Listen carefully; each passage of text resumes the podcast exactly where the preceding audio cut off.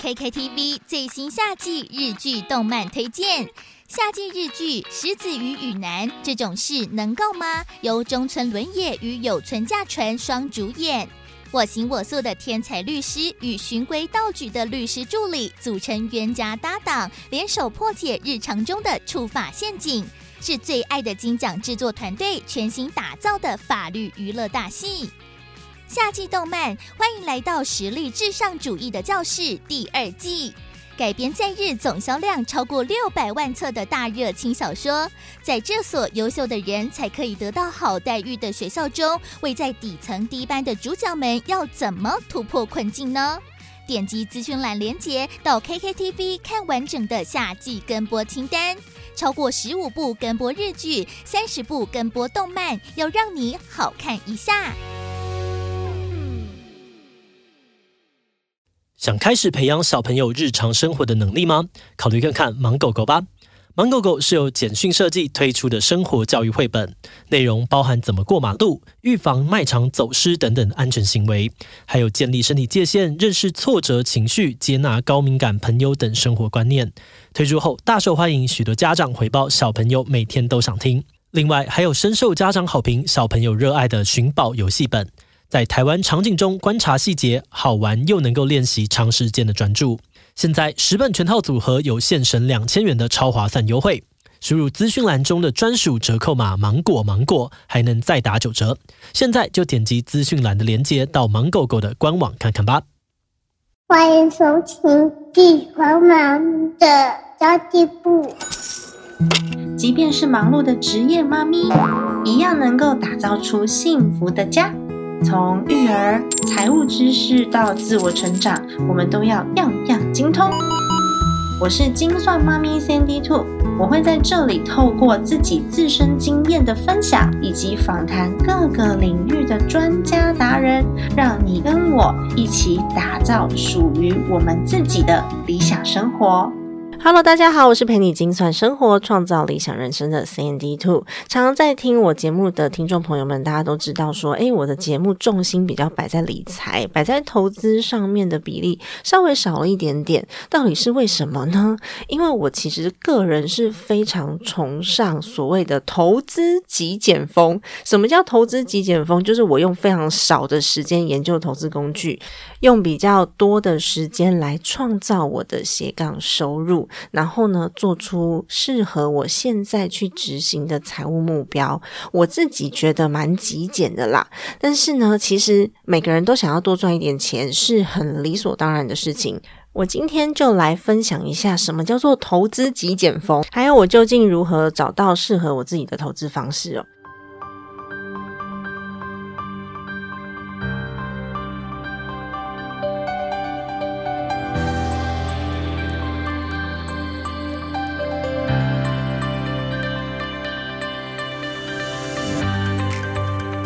嗯，每个人都想赚钱，所以一开始会去研究投资是很正常的。无非就是想要透过这些非工资收入，帮自己多赚一些钱，然后我们就可以好像少努力一点。这样的想法非常非常的符合人性，我也承认。但是真的在投资之前，我们就要先去思考到我使用的投资工具是不是可以符合我的生活形态。套一句我的好朋友、孩子的理财力教练子欣老。老师说的话哦，如果说我们只想着要存钱、省钱，然后我们在自己的金钱分配上面是非常的吝啬的，那其实财商可能只学了一半。因为财务呢，就是让我们可以在有效的资源利用情况底下去好好的把自己的生活过好，甚至我们可以有一些些的付出、一些些的公益，然后我们对自己的生命有更多的看法。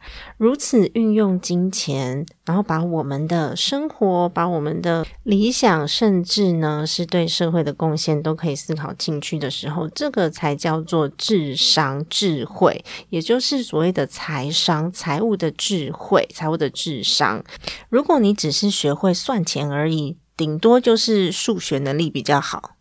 那接着我们可能会有更多的计划，这些计划包含着我的主动收入要怎么来，我是不是要创造一个商业模式来带动我更多的主动收入，或者是我的斜杠收入？那我的被动收入要怎么来？这些被动收入呢，我是要拿来做什么的？我什么时间点需要去累积到这些被动收入？它会不会影响到我现在的生活呢？我需不需要投入更多的精神去创造这些被动收入，然后影响到我现在的生活？就我没有时间去照顾我的家庭之类的。所以我刚刚一开头我就讲说，我们要投资之前就先想清楚自己想要的生活形态适合哪一种投资方式。毕竟对妈妈们来说，有更重要的事情等着我们，像是我们要育儿啊，然后有的时候哦，小孩子功课不好，然后要去帮他看一下功课，然后孩子如果说情绪上面有问题，我们要学着如何去引导他。夫妻之间感情好不好？我们是不是常常都会有一些互动，增进彼此的感情？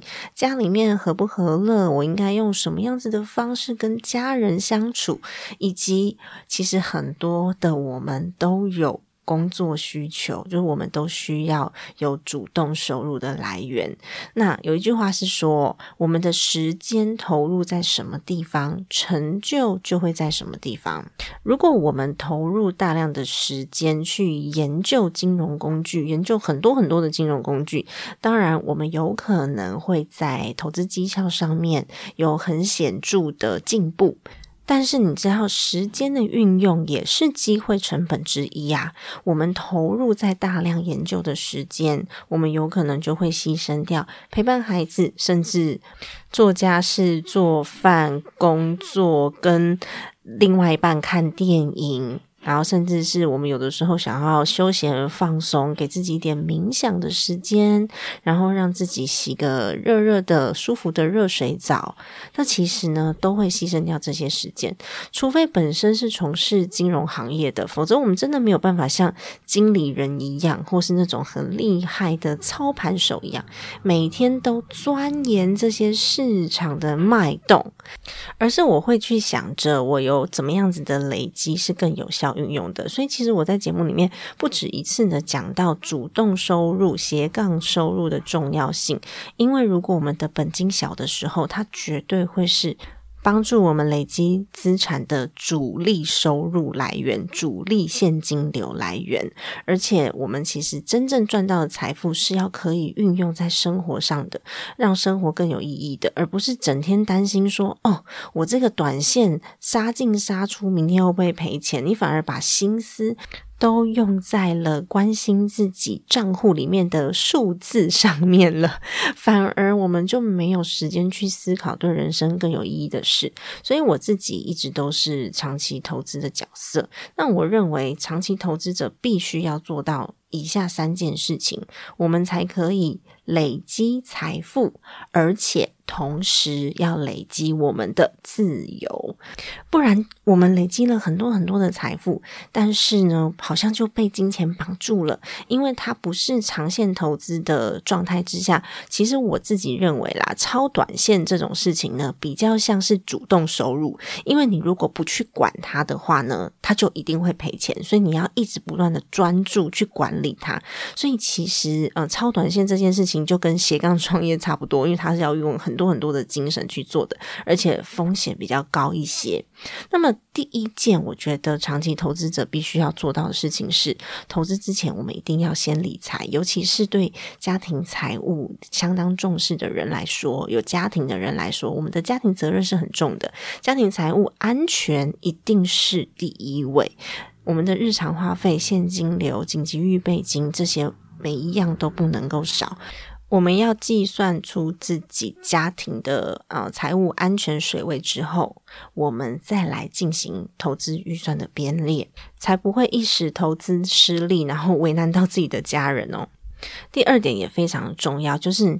请大家远离那些在讨论什么股市标股，然后新闻媒体这些会影响你判断的媒体。最近我们家有一位长辈，他就一直不断的赖我，然后告诉我说：“诶，最近有一个什么老师，好像是一个很厉害的前辈，然后就跟他讨论说，最近有哪几只股票会涨，然后大约什么时候要卖。”所以他就一直问我说：“这可不可以买？这可不可以买？”其实我不知道，因为我没有在研究个股。我就不断的提醒那位长辈说：“哦，这个人我不知道你跟他的信任度到什么程度，你们是什么样的情况之下认识的？之前有没有曾经配合过？”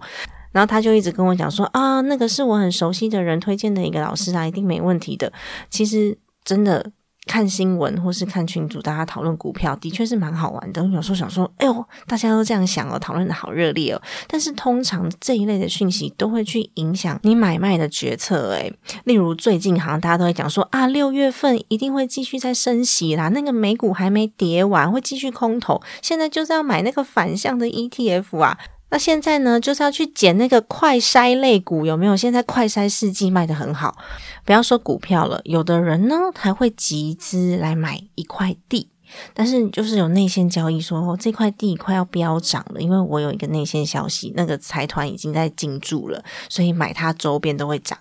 一个人讲不打紧，两个人、三个人、四个人讲，你就会相信，你就会心痒痒的。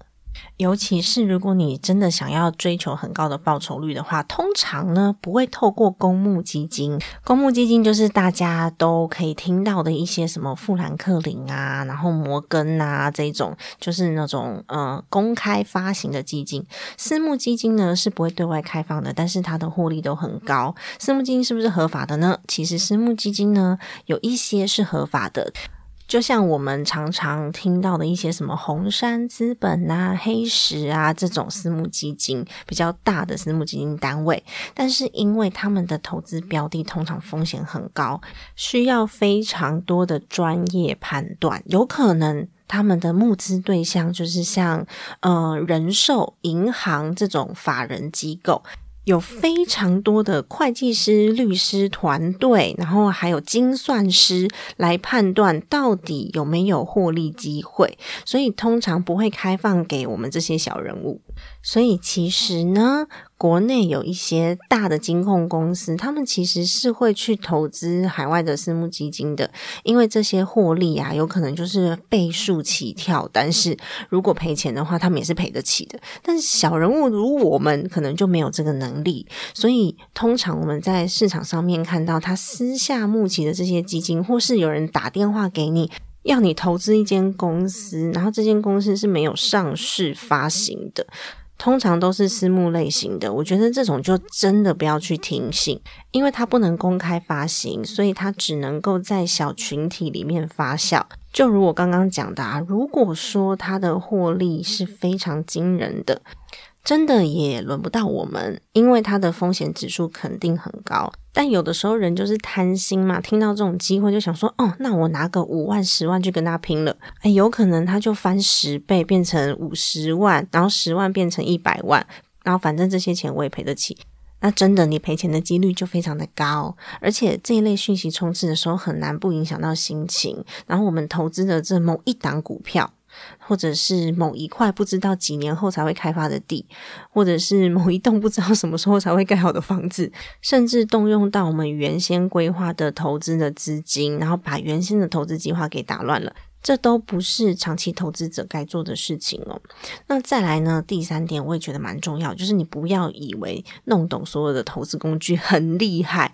没有人可以研究透彻所有的工具的，因为投资管道真的太多了，而且都有人赚到钱，也都有人赔钱。光是股票好了，就有长期、短期，然后就有呃所谓的基本面、技术面之类的，然后也有权证。光是外汇、基金、期货、不动产，又有很多不同类型的不动产，又有分成土地，然后分成诶，我要当二房东的，产权持分切割的。反正呢，种类很多啦，贵金属啦，ETF 也有分什么反向 ETF、产业型的 ETF 啊，还有你要买哪一个国家的指数 ETF，有可能你就是买到俄罗斯嘛，对不对？所以呢，所有的投资工具背后都还有自己的美美嘎嘎，其实很复杂。你一次研究太多种工具，你就会没有办法去累积经验。你没有办法累积经验跟相关的知识的时候，赔钱的几率就会越来越高。所以你不要觉得什么工具都懂的老师很厉害，什么都懂就什么都不精。研究太多工具，你就没有办法去。钻研也没有办法正确的评估风险，因为因为你每一种都只是懂一点皮毛而已，所以研究太多种工具反而容易赔钱。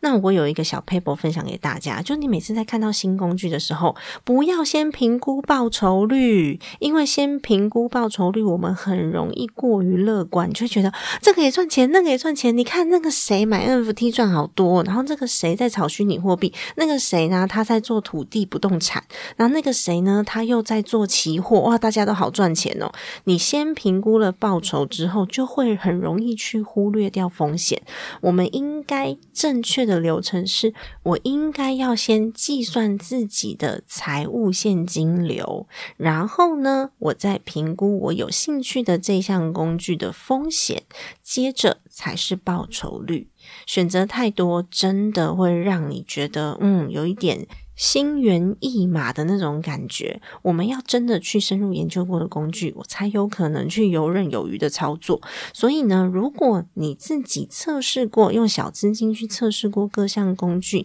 然后你确定你对哪几项工具比较上手的时候呢，我们再去研究。那会比什么都懂，但是什么都不精来的效益还要高。像长期投资者啊，大家可能会觉得，哦，那我钱投进去了，是不是我就没有办法再拿出来了？还是我多久的期限算长期？我三十天算长期吗？三个月算长期吗？三年算长期吗？其实我自己是觉得，哦，我如果说是放到长期投资的部位，我就会先预想到，哦，我五年内都不会动到这一笔钱了。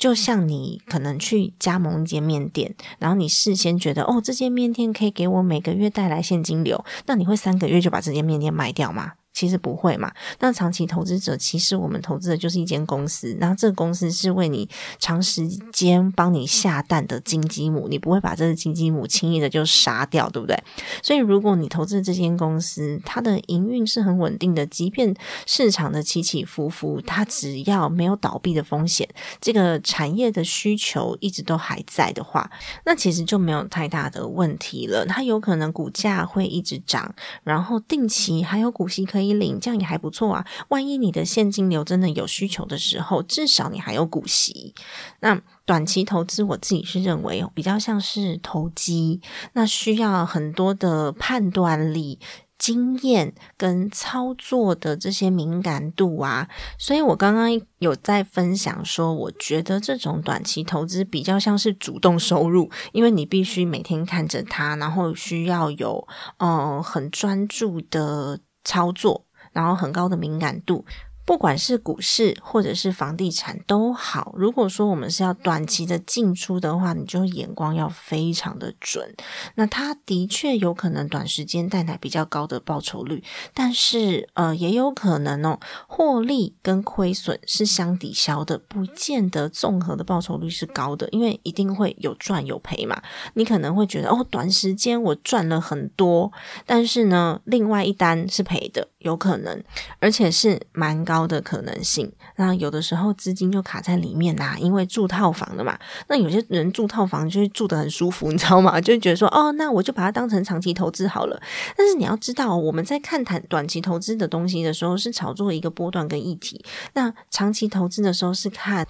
我的投资标的的长期发展性，两个的判断依据是不一样的，所以你就会发现啊，被套牢之后手上都是拿着一大堆人家不要的股票，因为不适合放长期，那还不如你就认赔，然后把现金拿出来去做其他的运用，不要觉得说哦，我只要不变现我就没有赔钱，这是在骗自己。最重要的风控就是同时提高本金、记账跟消费的控制。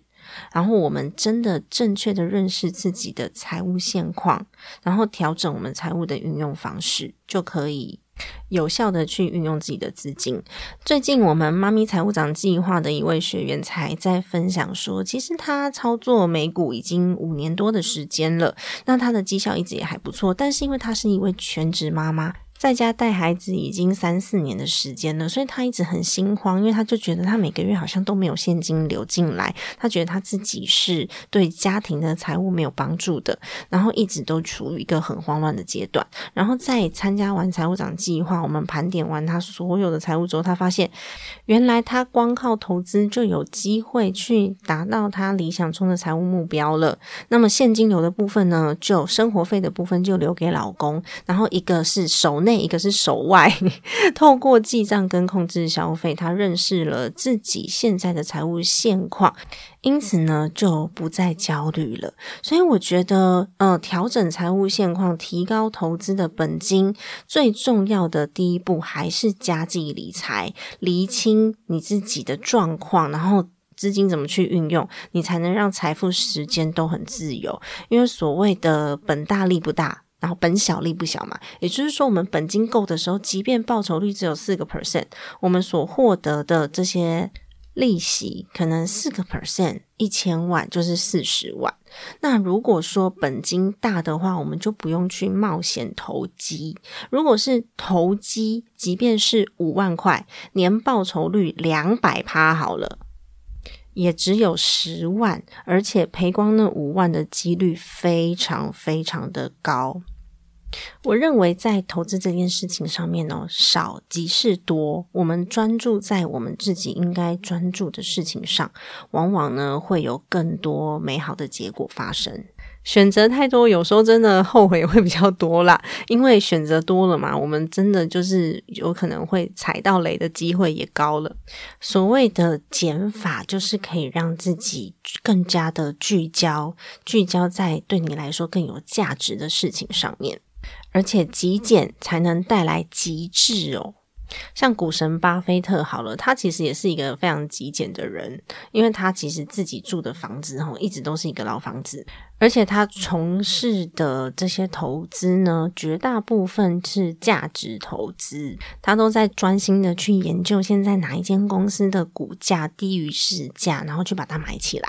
那我相信巴菲特一定有其他的资产配置，什么房地产有的没有，他通通都有。可是你从来没有听过巴菲特分享这些事情，但是我相信他绝对有这些知识，或者是他身边一定有这样子的能人可以来协助他。所以如果说我们在极简的背后，呢，做出最佳的资源配置，也就是我刚刚讲的，我们手上的资金该怎么用？因为我们每个人的资源都有限，时间有限呐，精力有限呐，然后还有财务上面也有限呐，所以不够聚焦的话，竞争力就会下降。所以，我们只要盘点好自己的财务状况，然后呢，去设定好自己的需求目标，做出一个可以简单执行的投资策略。并且这个投资策略是你要非常有信心的，因为你花了大量的时间研究，所以你很有信心的这个投资策略比较不容易半途而废哦。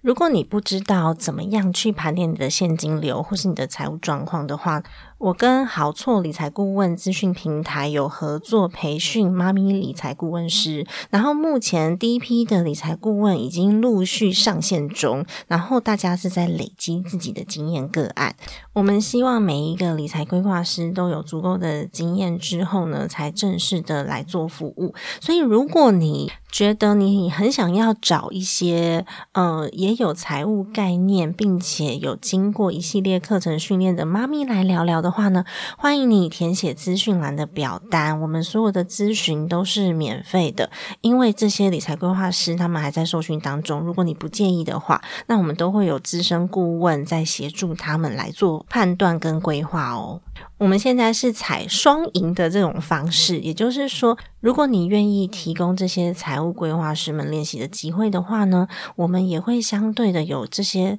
资深顾问提供大家的建议，因为这些资深顾问会辅导这些新的财务规划师上线的准备。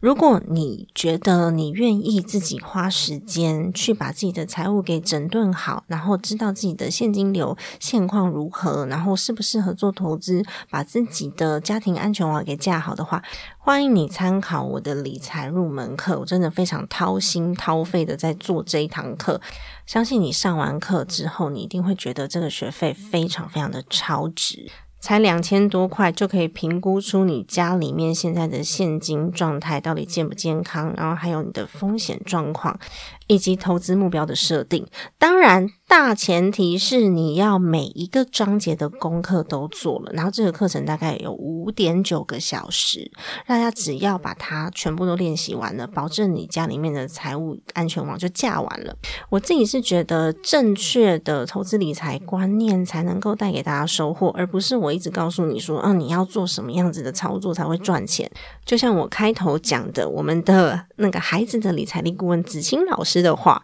就是如果说你只想着赚钱的话，你的财商只学了一半，因为我们是要运用财务去过好自己的生活，运用财务去找到自己的价值哦。那么今天的节目，如果你觉得内容还不错，你很喜欢的话，欢迎你也分享给你身边的朋友，让大家都有这样子的一个投资理财的概念，让自己的财务安全，时间才能够被有效的去利用，把时间以及金钱都花在。刀口上，也别忘了给这个节目一个五星好评。这个五颗星给我极大的鼓励，然后也很谢谢大家愿意持续的收听金算妈咪的家计部。找到自己的极简投资法，在累积财富的同时，也获得心灵的自由哦。今天的节目就到这边结束啦。家庭理财就是为了让生活无虞，分享这期节目，让更多的朋友透过空中打造属于自己幸福的家。欢迎大家加入我们的课程，成为我们的学员伙伴。那我们会在群组里面很频繁的互动，有最新的资讯也会提供给大家，时不时还会有很多 bonus 的课程。以及线下活动哦，那我们下一集再见喽，拜拜。